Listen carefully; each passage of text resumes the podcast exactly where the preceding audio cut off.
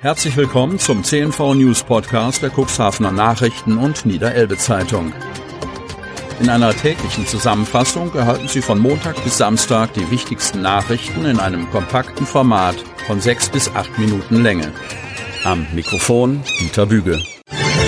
Dienstag, 31. Mai 2022. Problem mit EC-Kartenzahlung besteht noch teilweise.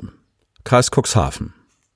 Seit Mittwoch voriger Woche gibt es in vielen Einkaufsmärkten und Tankstellen Probleme mit der EC- und Kreditkartenzahlung. Dort sorgt die Wendung nur Bares ist Wahres für Aktualität. Und das Dilemma dauert noch an. Aber es ist Bewegung in die Angelegenheit gekommen. Sven Markus Friedrich, Inhaber einer Esso-Tankstelle in Cuxhaven, schildert, dass seine Mitarbeitenden in den zurückliegenden Tagen einige ungehaltene Kunden erlebten.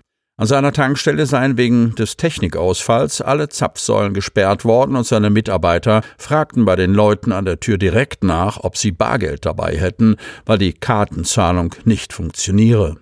Anschließend werden die Zapfsäulen freigeschaltet. Rund ein Drittel der Kunden aber war uninformiert und mit der Situation sichtlich überfordert. Meine Mitarbeiter mussten sich eine Menge Gemecker anhören, so Friedrich.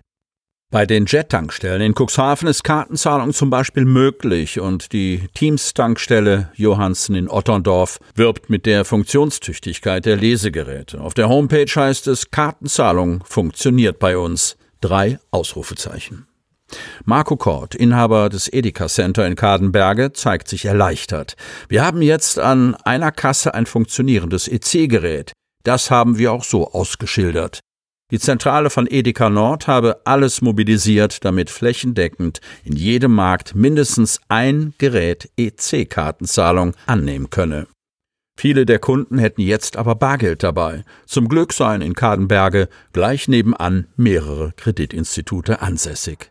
Eine gute Nachricht gibt es von einem Discounter-Riesen. Die Kartenzahlung wird für Kundinnen und Kunden von Aldi Nord kurzfristig in allen Märkten wieder möglich sein, teilt die Pressestelle auf Anfrage mit. Während für viele betroffenen Einzelhändler nach wie vor kein funktionierendes Update vom Hersteller der Kartenterminals in Sicht sei, habe Aldi Nord über das Wochenende eine eigene, einfache Lösung für seine Kunden organisiert. So würden kurzfristig alle ausgefallenen Geräte des Typs H5 5000 durch ein neues Modell ersetzt. Ein Teil der Märkte sei am Wochenende umgerüstet, die restlichen folgen in den nächsten Tagen. Streit unter Security-Kräften auf dem Seehospitalgelände.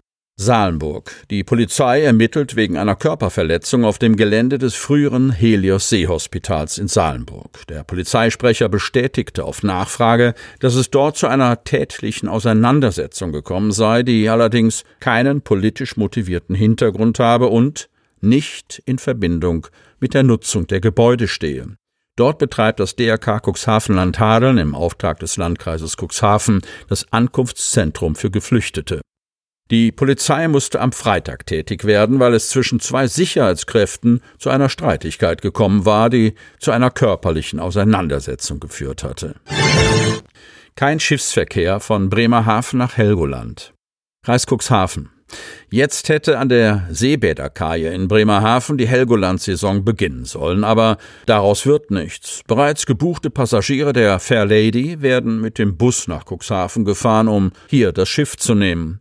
Dr. Ralf Meyer, Geschäftsführer der Erlebnis Bremerhaven, teilt auf Anfrage mit, mit der Reederei Kassen-Alt seit dem Frühjahr die Wiederaufnahme des Seebäderverkehrs von Bremerhaven aus geplant zu haben. Etwa ein Dutzend Schiffsabfahrten seien bis Ende Juni vorgesehen gewesen. Doch diese Fahrten wurden von der Reederei kurzfristig abgesagt. Gegenüber der Erlebnis Bremerhaven sei dies unter anderem mit langfristigen Ersatzteilbeschaffungen, den Nachwirkungen aus der Corona-Pandemie und vor allem den stark erhöhten Kraftstoffpreisen begründet worden.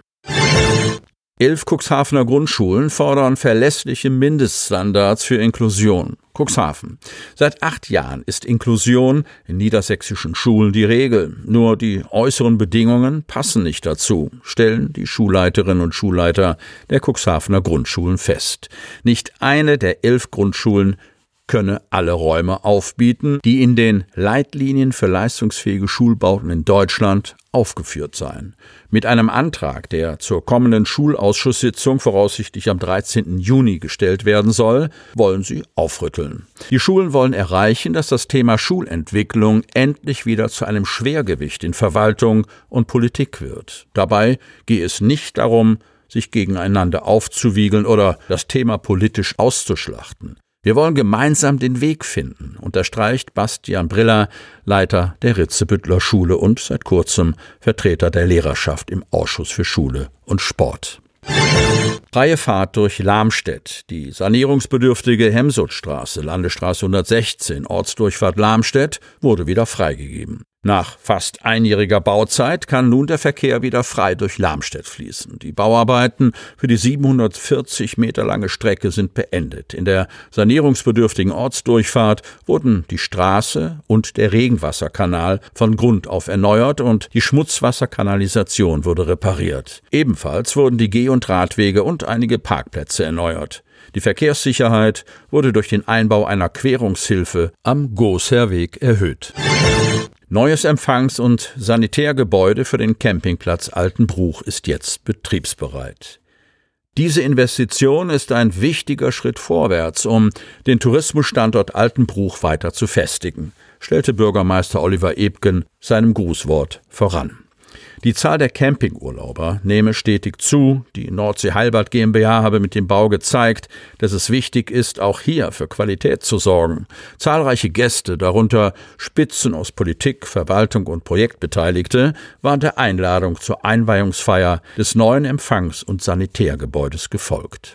Das Leben schenkt einem besondere Momente, vor allem solche, die mit dem Bojenbad Altenbruch zu tun haben freute sich Altenbruchs Ortsbürgermeister Christoph Frauenpreis. Der Tourismus sei für diese Region ein wichtiges wirtschaftliches Standbein.